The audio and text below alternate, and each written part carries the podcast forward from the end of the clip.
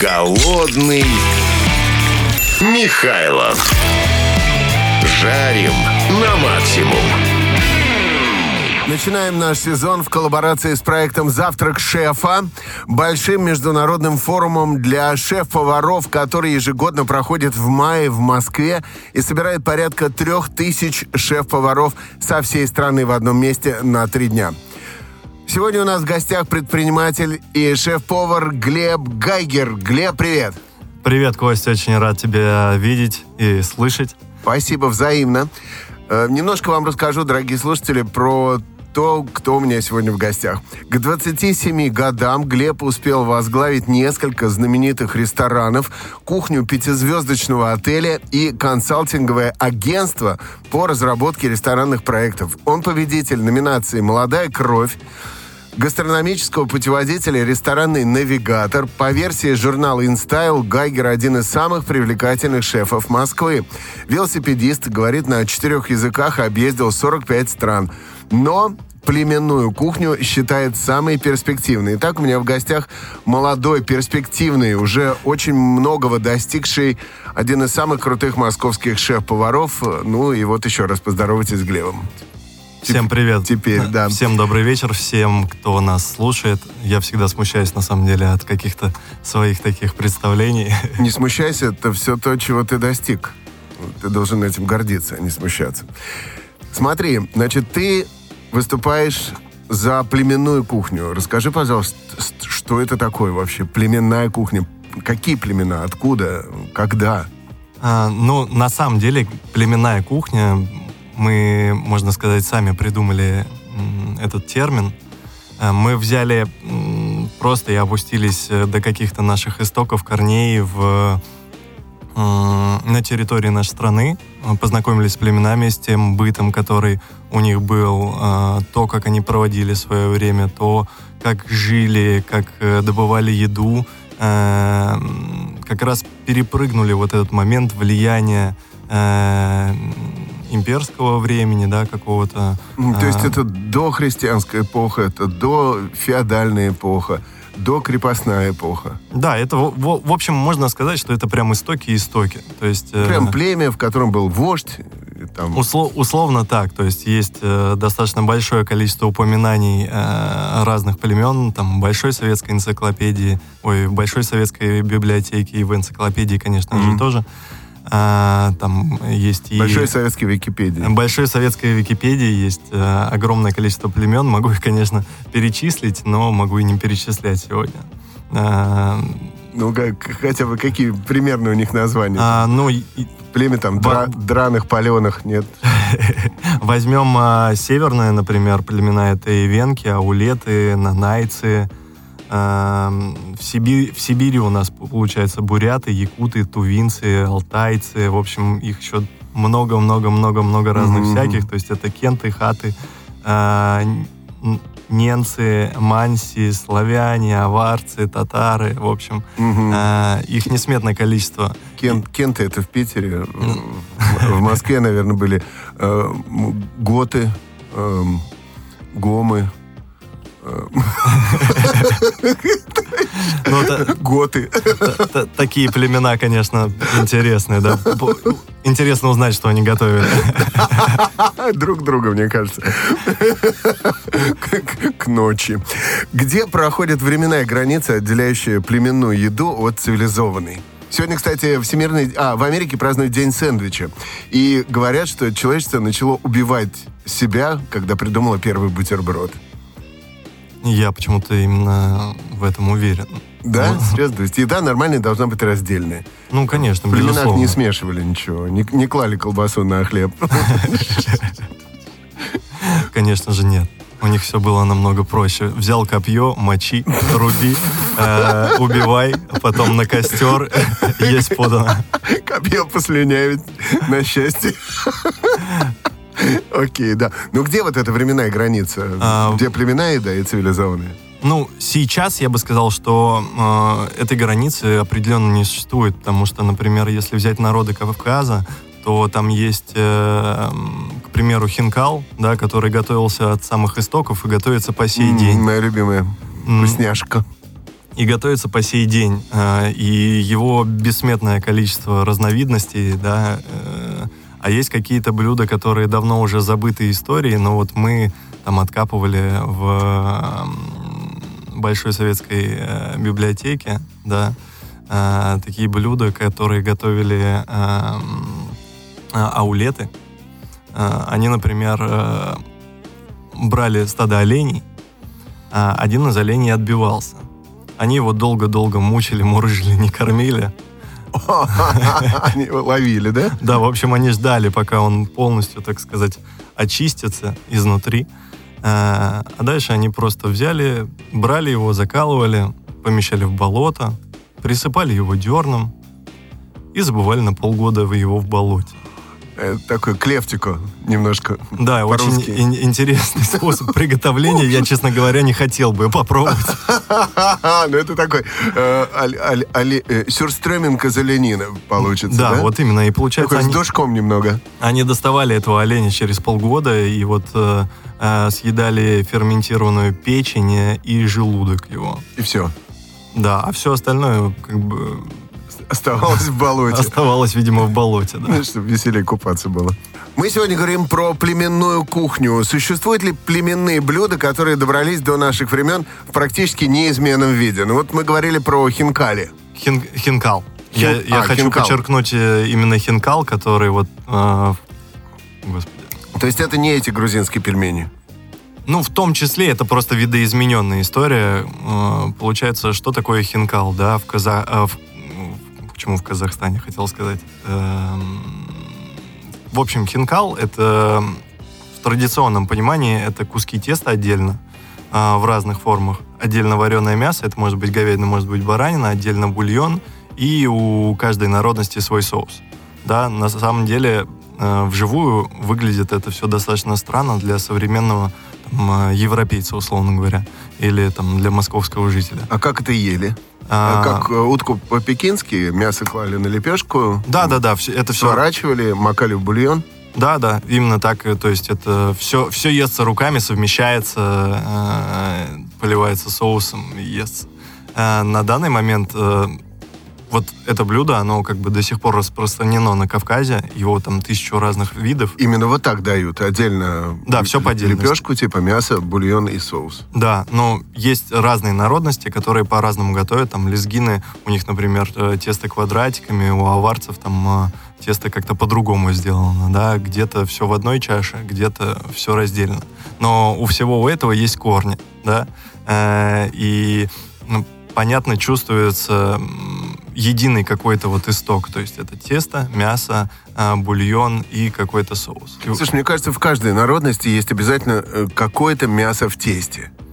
Обязательно. И имеется в виду не, не папа невесты. Ну да. А, где-то как-то, где-то пельмени, где-то хинкали, где-то манты, где-то позы или бузы, как их зовут в разных частях Бурятии. Где-то какие-то эти димсамы. Ну, это очень питательно. Это такая история, мне кажется, мужская абсолютно еда в первую очередь. Да-да, вот в Сибири, я думаю, что еще вот оттуда пошло, что охотники сибирские, сибирские на зиму, когда уходили далеко в тайгу, они брали с собой полный рюкзак пельменей, потому что это такая вещь, которая хороша в заморозке, и можно просто кинуть в котел с кипящей водой, а кипящая вода — это вот снег талый. Пожалуйста. И вот ты живешь и сыт.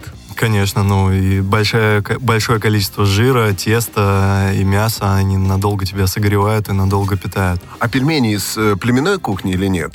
ну, я думаю, что они имеют какой-то свой исток, да. Я думаю, что это со временем просто была видоизмененная история. Угу. Какие-то нехорошие люди говорят, что пельмени к нам из Китая пришли.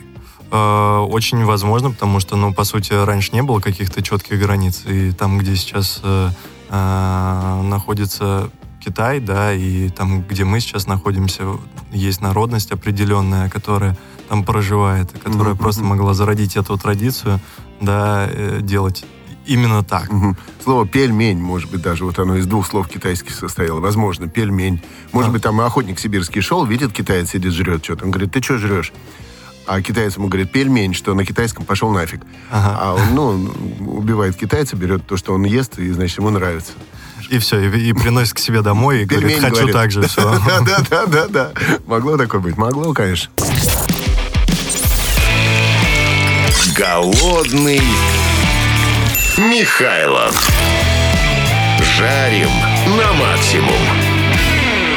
Сегодня под руководством шеф-повара Глеба Гайгера, одного из самых привлекательных шефов Москвы, по мнению ресторанных критиков.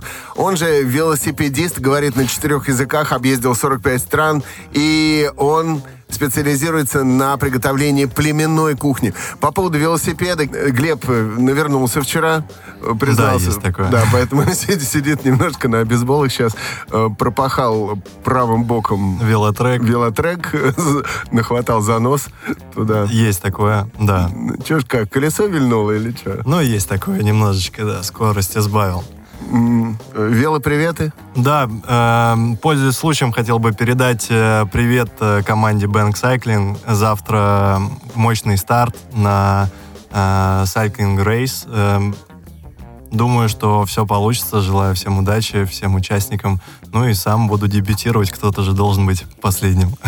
Cycling race это когда ты качешься, но не катишься. Ну, типа того. Понятно. По поводу племенной кухни. Я вот сейчас подумал, э, ну, мы говорим же о племенной кухне тех времен, когда э, племена уже посетил э, Прометей. То есть у них уже есть огонь, да, грубо говоря? Да, да, да, конечно. Ура. Я думаю, что рыбка, скажем так, должна тоже фигурировать в племенной кухне, когда рыбку люди ловили, даже того же лосося, наверняка около этих рек тоже были племена.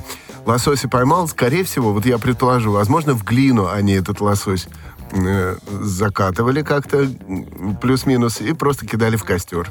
Ну, э, есть разные, на самом деле, способы приготовления. Мы, э, например, э, в одном из наших проектов использовали такой способ приготовления. У нас был голубец в глине. Э, вот, э, соответственно, мы как раз внутри сырой глины э, запирали этот голубец, кидали в костер, и вот он готовился. Но в древности, да, в такой в племенной, э, история была значительно, на самом деле, проще. Э, конечно, не у всех одинаково, да. Я думаю, что мог существовать такой способ приготовления, э, когда замазывали прям рыбу глиной и готовили. Просто брали, там, филировали рыбу, к примеру, э, и прибивали ее к палке. М, Это на- напоминает финский способ, когда деревянными гвоздиками рыбку прибивают к деревянной доске, которая находится под наклоном прямо над костром. Ну вот э, карелы, получается, э, они же граничат с финами. Э, и там как бы эта культура, она единая, по сути. И вот э, карелы как раз э, такой, таким способом мы готовили. И готовили не только там э, рыбу, но готовили и мясо, э, и так далее, и тому подобное. Ну, их вообще, в принципе, край богат на разные продукты, ягоды там и тому подобные вещи. Грибы, безусловно. Э, ягель, на котором до сейчас делают настойки и чего только Мох не делают. ели? А? Этот мох ели? Э, ягель растет на камнях, вот. э, Ну, это мох. Ну да, по сути это мох, да. Э, И вот сейчас э, я был недавно в Карелии, мы там снимали одну известную программу, э, и там делают очень крутые настойки. Что за программа? А, Повара на колесах. Вот в это воскресенье утром выйдет э, уже следующий выпуск. Вот Мы- с тобой, да, уже? Да, да. О, это первый канал. Да, первый канал Петрозавод. Класс. Итак, смотрите «П- «Повара на колесах» в это воскресенье. Смотрите Глеба Гайгера. Ты там будешь готовить что? Можно спойлеры? А, небольшой спойлер. Я буду там готовить эм, что-то на манер финской ухи, э, совмещенной с сербской чорбой. О, это э, на сливках такая густая, да? Да, да, да, да, да, да. Класс. Но все на карельский манер, то есть мы взяли все карельские продукты и Мгм, так далее. Слушай, я еще подумал, что шашлык, наверное, очень-очень испокон веков идет. Ну, я думаю, что в принципе шашлык, э, поскольку это очень Насадить мясо на палку и пожарить Да, да, да. Очень просто. Взял, кинул топор в кого-то, в какого-то зверя, да. За- Застрелил его из лука, э, разрезал, так сказать, и приготовил себе шашлык. Очень просто и очень пахнет племенем, мне кажется. Ну, Главное вот это нанизать, потому что шашлык же есть, по сути, во многих культурах.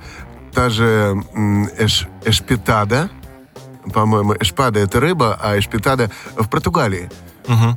Шашлык, куски мяса побольше, чем у нас в традиционном шашлыке. Они нанизываются на достаточно толстую палку. Такую не идеально ровную, такую искривленную. Толстая палка э, с кольцом на одном конце, который вешается на цепь, которая висит над столом. И вот у тебя эта палка висит, ты с нее просто счищаешь вниз эти самые э, куски мяса. Вот называется эшпетада. Очень интересно. Я, Мгм. честно говоря, не знал. Тоже- Я тоже для себя шашлык. тоже какое-то Мгм. открытие сегодня. Да. И готовится, может быть, так же. То есть огонь, возможно, боковой, возможно, даже тандурный. Мгм. И вот так оно готовится. Такая ры- рыбная э, шаурма отчасти получается. Да, типа того.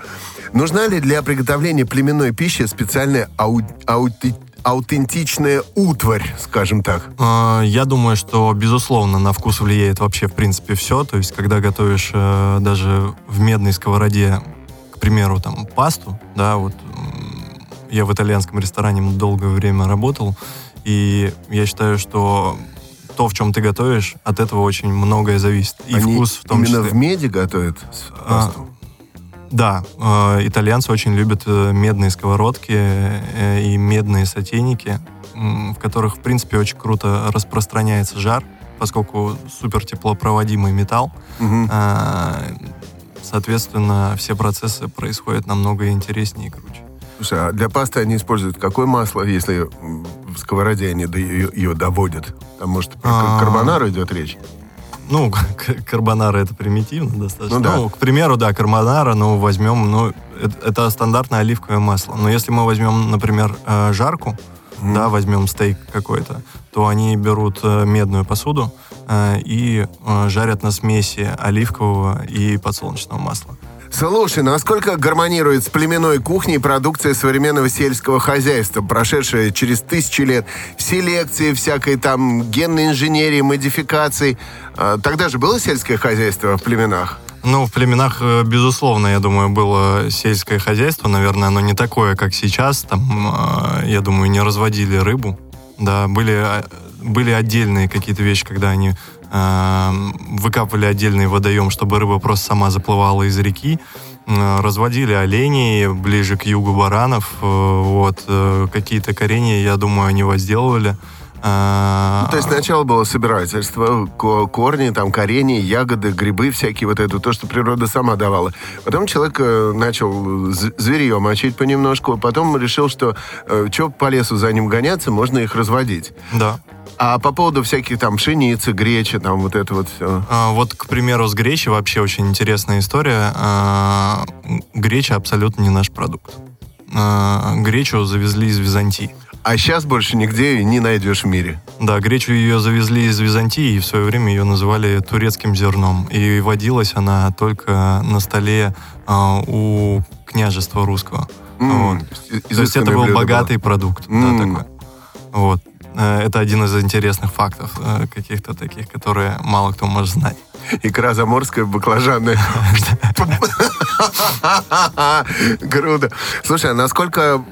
Ну, вопрос остается... с- Вопрос в силе. Насколько гармонирует с племенной кухней и продукцией современного Ну, сельского хозяйства? а, современное, се- сельское хозя- хозяйство, если мы не берем а, каких-то крупных производителей, а берем фермерские хозяйства именно мелкие, то там, где заботятся о своей э, ферме, там, где заботятся о своей скотине и а, так далее, и самое главное, знают, как это правильно делать, а, безумно вкусные ингредиенты, и это нам, наоборот, помогает для того, чтобы э, сделать блюда более вкусными, потому что в свое время там в племенах я уверен, что мясо было очень жестким, и ели его там не вилкой и ножом, а просто грызли с кости там условно, и ну как-то так, потому что были варварские какие-то такие больше способы. Ну да, вряд ли тогда был вагю. Да, да, э, мне, пожалуйста. А, во- вождь. А, слушай, Чиф, это же вождь, он- это, это же шеф-повар, да? Ну, по факту. Чиф. То есть ты у себя в ресторане вождь племени. А какое самое аутентичное племенное блюдо вот э, тебе больше всего нравится в твоем исполнении?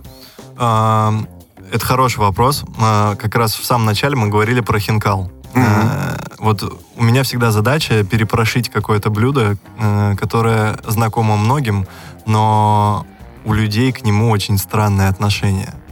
А, потому что если мы возьмем э, э, ребят с Кавказа всех, да, они знают, что такое хинкал и едят, едят его с детства. Но если сказать э, там нашим ребятам из Москвы каким-то вот хинкал, они посмотрят просто фотографию и скажут, не-не-не, я возьму там что-нибудь другое. Ну вот, и мы адаптировали. Уже, уже готовое что-то. Да, да, да. Ну и мы адаптировали в одном там из наших проектов, э, мы сделали хинкал э, веганским. Ну, то есть мы взяли лезгинский хинкал, ну, тесто, форма теста взяли а, лезгинскую, то есть это квадратики такие из теста. А, сделали к ним грибной дюксель. А, и присыпаем все это классным трюфелем. А, это получается современная адаптация того самого хинкала, который там привыкли многие видеть. И когда приходят а, некоторые кавказцы там в ресторан, у меня есть пару знакомых ребят, они говорят, а что так можно? А, им, ну, им понравилось? Да, им, им а, во-первых, очень понравилось, во-вторых, это значительно легче блюдо, чем то, которое употребляют mm-hmm. они в еду. И среди очень многих э, оно приживается. Э, и это прям доставляет, ну, лично мне доставляет удовольствие, потому что я вижу, что ребята, которые смотрят там на свою кухню с другой стороны, я вижу, что я ее перепрошил, и им это зашло прям сто процентов. Mm. Ну, а не было обид таких за э, родное любимое блюдо? А, если есть обида на родное любимое блюдо, что э, мы там как-то его слишком сильно видоизменили. Завеганили. Мы, завеганили, мы просто берем стейк, 300 грамм и добавляем вот туда. Типа, другое дело, а то я думал, я от тебя на самокате уеду. Глеб, скажи, насколько полезной может быть племенная кухня вот по сравнению с современной? А, на самом деле я уверен, что она намного полезнее, чем а, современная кухня. Ну, если мы именно говорим об истоках, да, каких-то. Потому что сейчас э, с влиянием каких-то определенных э, культур, да, появляются разные вещи, такие как сэндвичи, бургеры, там. Mm-hmm. Э, да, в племенах не было Макдональдса. А жалко, я бы ходил. Ну Картошечку фри они не умели делать. Но, по сути дела, это зло ну, ведущий да. к ожирению. Ну, по факту, какая, что, что они там могли готовить? Они брали просто, э, закалывали зверя, э, брали все, что находилось у них под ногами. Э, благо почва была абсолютно чистой, и не было никаких примесей, химикатов и так далее и тому подобное, что росло, то и брали. Грибы, ягоды, коренья, э, мясо, рыба, э, Рыба разводилась в чистейших водоемах. Э, ну, не разводилась, а ну, росла. Росла, да, в чистейших водоемах. Э, и я уверен, что как раз э, тогда, давно, кухня была намного полезнее, чем сейчас. Сейчас кухня давно. Полная причем. Слушай, а насколько просты в приготовлении блюда племенной кухни? Можешь сейчас нашим слушателям что-нибудь из племенного порекомендовать приготовить? Под пятничный вечер, да? Да-да-да, под пятничный вечер. А, на самом деле, очень просто приготовить. А, возьмем строганину. Строганину это обычное якутское блюдо. Это когда брали рыбу, вылавливали, закапывали ее в лед. И вот она там валялась сколько, сколько угодно, потом м, хочу строганина, достали эту рыбу, и что они с ней делали? Значит, во-первых, вам нужно найти э, омуля или нельму. М, на мой вкус это самое вкусное. Ом, омуля у нас не, невозможно найти, потому что она очень мало хранится и водится, по-моему, только в Байкале. Омуля легко находим в магазинах в замороженном виде обязательно. Серьезно, у нас можно да, в Москве? Да, да, да. Есть э, пару магазинов, э, ну не, даже не пару, их достаточно много, кто на этом специализируется и в рестораны тоже привозят, проблем нет. В общем, берем тушу омуля, я бы брал где-то двухкилограммовую, трехкилограммовую, в зависимости от компании, конечно, но просто там соотношение жирности самое классное. Э, прям на замороженной рыбе счищаем кожу, а, и прям ножом его стругаем. А, добиваемся такой классной, а, достаточно толстой стружки, то есть э, она должна быть где-то там 2,5-3 миллиметра, 4. Как вам нравится. Просто берем соль, перец, все это солим, перчим. Может, кому как нравится, кто-то добавляет еще масло, кто-то вообще ничего не добавляет и ест э, в таком виде. Ну и можно э, есть и классно проводить пятничный вечер. В Калининграде, помню, впервые мы с э, моим помощником Машей попробовали вот эту строганину. Это было дико вкусно, боже мой, под э, правильные напитки с черным хлебушком. Прям вот Да, это безумно Это вкусно, класс. особенно когда есть еще атмосфера окружающая. это будет завтра. Едем как раз в Калининград. Их а, класс. А хинкал дома трудно приготовить? А хинкал, в принципе, нетрудно, если дома есть мука, вода. Да, э, мы, соответственно, замешиваем тесто.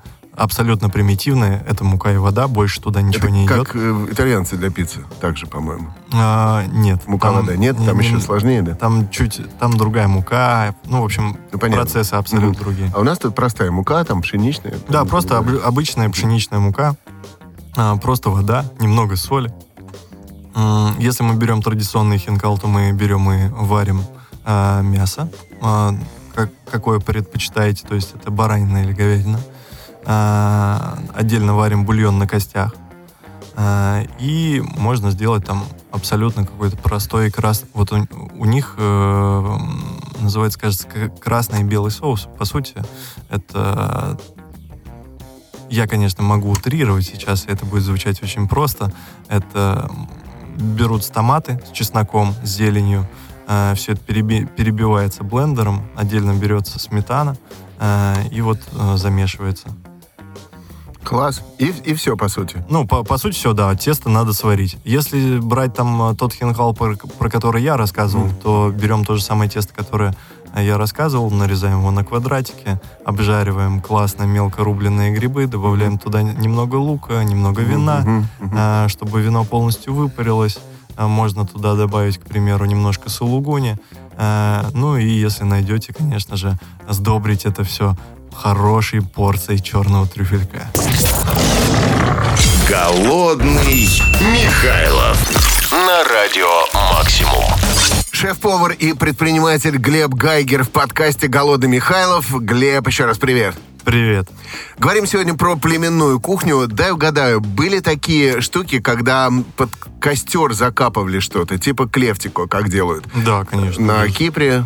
вот там Безусловно. печенье, печенье, в смысле не печенье, а печенье картошки в углях. Это тоже, наверное, Я оттуда. уверен, что э, каждый э, советский ребенок, э, вот он э, где-то родился в племени и закапывал картошку в углях. Да, да, да, да, да, слушай. Да, и мы как раз последователи этих племен, хоть картофель к нам пришел достаточно поздно, но я уверен, что было достаточно большое количество кореньев, которые э, также готовились.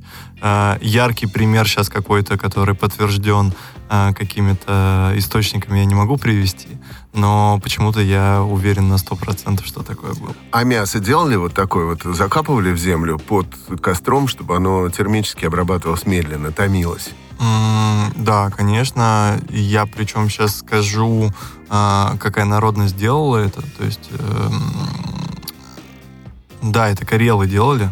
То есть у них было два способа приготовления, поскольку очень каменистая местность Карелии. Они, э, значит, э, один из основных способов у них был, это когда брали, разжигали костер вокруг большого камня, вот, и этот камень сильно разогревался, и они на нем обрабатывали мясо. То есть э, они жарили, можно сказать, первые стейки э, на камне. Вот. А второй способ это как раз э, закапывание. Да. э, И третий еще даже способ это как раз на э, при- прибивали к дереву. Они в каких-то листах, там, в лопухах мясо А. закапывали, чтобы оно не было в земле. Брали, скорее всего, рогоз, да, который вокруг болотистых местностей ра- растет. Это растение? Да, да, листья у него достаточно широкие. Вот, э, и, соответственно, обворачивали. Либо брали, например, э, пленку э, естественного, так сказать, происхождения, там, в разных племенах по-разному, но кто-то использовал там кишку, кто-то использовал э, желудок, Кто-то пакет перекрестка. а кто-то пакет перекрестка, конечно, они были уже тогда, еще Мгм. 30 тысяч лет назад. Желудки, да, какие-нибудь э, пу- пузыри. э, Да, да, да. То есть э, брали, закапывали это все, обкладывали в первую очередь камнями, потому что камни как раз не дают проникнуть излишнему жару, зале и так далее. Частенько могли даже присыпать мокрой травой для того, чтобы дать вот этот вот э, запах копчения, может быть, еще что-то. Мгм. Ну вот. Э, и, соответственно, закапывали, и все это долго томилось. э, э, могло томиться в глиняных каких-то сосудах. э, кто-то делал даже из камней посуду. То есть Мгм. это достаточно такая знаменитая Ну, история. слушай, а та- тандур когда придумали? Тан- думаешь? Тандур, честно, я вот тут э, мне сложно ответить, потому что с э, такой с восточной, с восточной направленностью я, я не так сильно знаком. Ну, по сути, это Но тоже мне же кажется- способ э, сделать такую яму, обложить ее глиной, в ней разводить сильный огонь, чтобы стены накалялись. Ну, конечно, я уверен, что это все же одно из, там, из самых первых э, применений, да. Э, и то, как э, а, они, условно говоря, прятали огонь, потому что я знаю, что там, где используется тандыр, да, он... м, эти края достаточно э, богаты ветрами в некоторых Мгм. местах. А, да, Да. чтобы не задуло. Э, Мне кажется, идея как раз была именно такая, что в первую очередь надо было сохранить очаг, чтобы его не раздувало, чтобы не шли какие-то пожары. Вот. Э, Соответственно, придумывали его, скорее всего, изначально закапывать. Потом поняли, что стенки обваливаются, начали их обмазывать глиной. А потом, блин, а надо же в нем как-то готовить. Ну, вот, э, ну и так вот это все потихоньку А стенки-то горячие. модернизировалось. Пришлеп, пришлепну я м- м- мяско к стенке. Все пришлепнул И туда, оно пш, ой, готовится. Да, Класс. да. Мне кажется, ну то есть, э, в принципе, во многих способах приготовления можно заметить и проследить какую-то историю и просто подумать, как могли мыслить в этот момент люди э, и прийти к каким-то истокам. И причем, может быть, это абсолютная неправда, но внутри себя э, ты раскрываешь такую загадку, которую можно потом попробовать подтвердить, конечно, в каких-то источниках. А, вот, что достаточно несложно в наше время. А что с сыроедением? Не, не сыры, имею в виду, а сырое. С- Я- Я сыроедение. думаю, мно- много ели, да? с Да, ну, сырым. э, там, если брать се- северную часть, да, Строганины. это. стро- это, это строганина, э, это китовое мясо, это китовый жир, это морские ко- котики. А Там, что, китов уже тогда забивали, что ли? Как, Коне- как ну, умудрялись? Я- Якуты забивали их очень-очень-очень-очень М. очень давно. Они вообще у них все самые древние рецепты, на самом деле, которые вот мы брали из э, Большой советской библиотеки, ну, вообще первые какие-то упоминания о каком-либо приготовлении, все первые упоминания были про китов. О, о. Про китов и котиков. То есть э, там э, большинство готовилось из кита, кит- китового мяса, китового жира. Там даже э, напитки из китового жира делались. Ну, то есть там вся жизнь в ките. Вот. Э, и, ну и когда читаешь, просто иногда в дрожь бросает, потому что там пишут, условно говоря, топленый э, китовый жир, значит, его разбавляли там, э, условно говоря, водой, э, туда добавляли ягоды, и это был такой якутский десерт. Вот. И ты такой думаешь, блин, такой бы десерт я в ресторане в Москве, наверное, не особо хотел бы. А вдруг это фантастически вкусно? Типа фуагры такой. Представляешь, если он слегка замороженный, этот китовый жир, ягодки сверху. Ну, мы сейчас говорим про якутский чай, и это горячий жир. А, это горячий, я понял. Да, ну такое, да. Ну вот, а строганина, строганина вообще, это одно из вкуснейших э, блюд, которое может быть вообще. Да, плюсую. Слушай, И, э, оленину во многом ели. э, Сырой? э, Сырой. Это причем большая традиция. Э, Пили кровь, э, ели мясо. И мясо также я вот рассказывал, как его э, ферментировали в болоте, да. А, Это делали аулеты, насколько я правильно помню. Ну вот.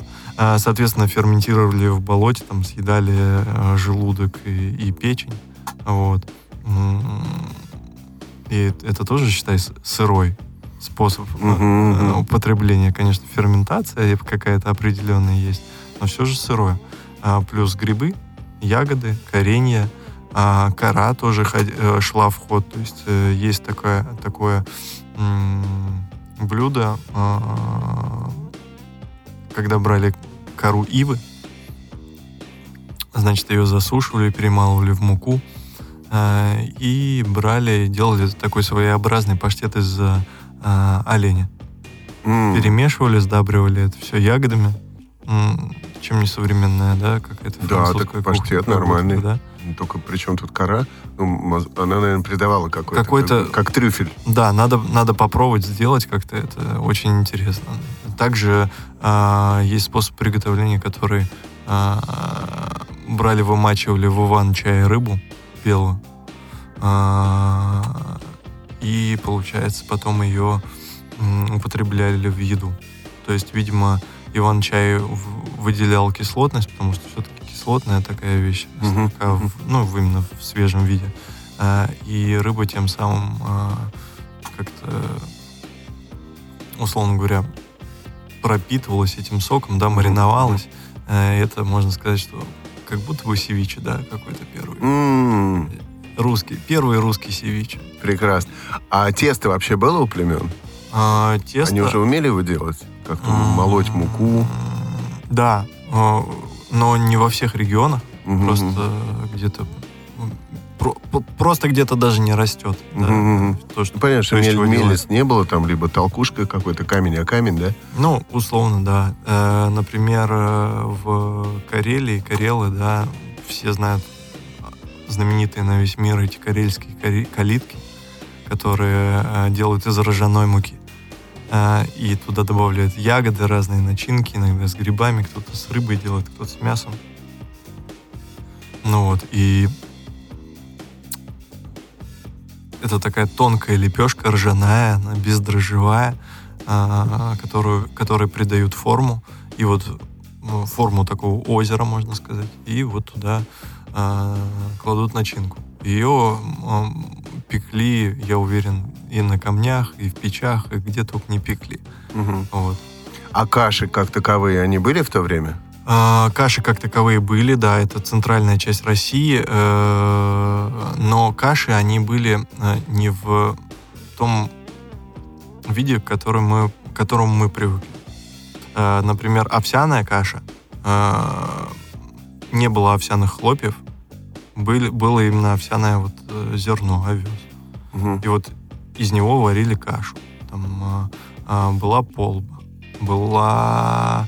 ам, да, да, я вспоминал название «Алтайская полба». Ну вот на Алтае очень много полбы, и ее как бы всегда замачивали э, и делали кашу, да. Где-то можно сейчас полбу попробовать? Потому что я вообще понятия не имею, что это такое. Полба, да, это зн- знаменитая крупа. Э, Можно попробовать сделать дома. Я рекомендую взять э, полбу алтайскую. Ее можно купить? Да, да, она продается в магазинах, в азбуке вкуса, я даже, Мгм, кажется, мгм, видел. мгм. Ну вот. эм, И, соответственно, ее замочить, потом сварить и добавить туда, например, я очень люблю полбу на миндальном молоке.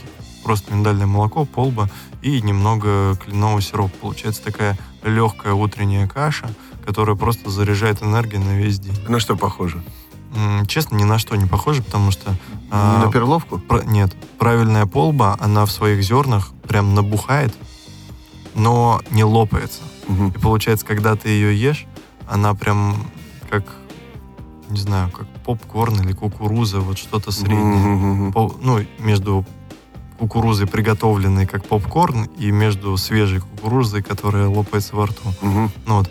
И получается что-то среднее. У тебя такое зернышко, которое прям хлопает во рту. Это прикольно и очень вкусно. И, а самое главное, очень полезно и питательно. На миндальном молоке именно, да? Да, да. Мгм. Берем миндальное молоко, предварительно замочили зерно. все это, получается, воду слили, заварили уже все это на миндальном молоке, добавили немного кленового сиропа. Во время варки или потом? Э, ну, как, как, как, как нравится, на самом деле. Э, Тут нет особой, особой какой-то магии в этом. Э, Обязательно добавить немного соли э, и сливочного масла. Будет очень вкусно. Вот этого завтра и поедите с утра. Спасибо большое. У нас в гостях был шеф-повар, предприниматель Глеб Гайгер. Спасибо, Глеб. Ой, спасибо большое. Слушайте подкаст «Голодный Михайлов» на всех платформах, где можно слушать все подкасты. Желаю вам приятного аппетита и попробуйте как-то вот что-нибудь сделать из племенной кухни вот туда, обратно, к корням, к здоровой пище. Голодный Михайлов. Жарим на максимум.